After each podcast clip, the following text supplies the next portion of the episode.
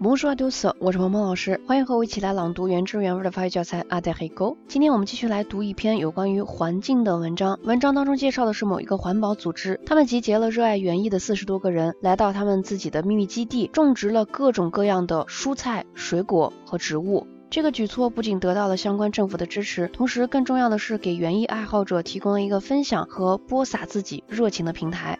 那接下来我来示范常速朗读的版本，请你打开手机页面上的文字稿，跟老师一起来大声朗读。如果你觉得我的语速过快，在下一个音频当中，我也专门为你录制了慢速跟读的版本，你可以反复练习模仿跟读。那么接下来就请你跟我一起来大声朗读这篇文章。Allez, c'est parti. Il sème éperdument.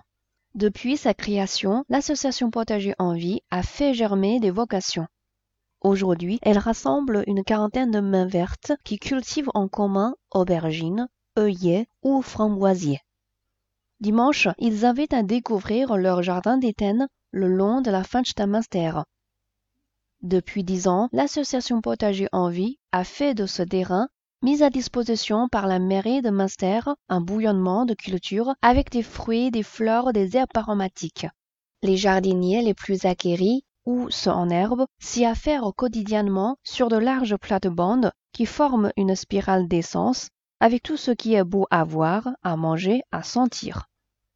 C'est un espace qui se construit collectivement, à la différence d'autres jardins créés ici ou là, ceux-ci sont partagés.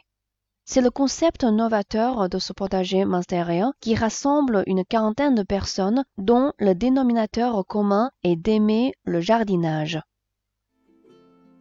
今天这篇文章我们就读到这里。如果你想获得文章的翻译和语调标注的版本，或者想要跟鹏鹏老师一起共读《爱在黑狗》这本书，都可以来添加我的微信，在你手机文字稿的最下方就能找到我的微信了。也欢迎你来关注我们的公众号“法语新物种”，获取更多优质的学习资源。Voilà, ce sera tout pour aujourd'hui. À la prochaine.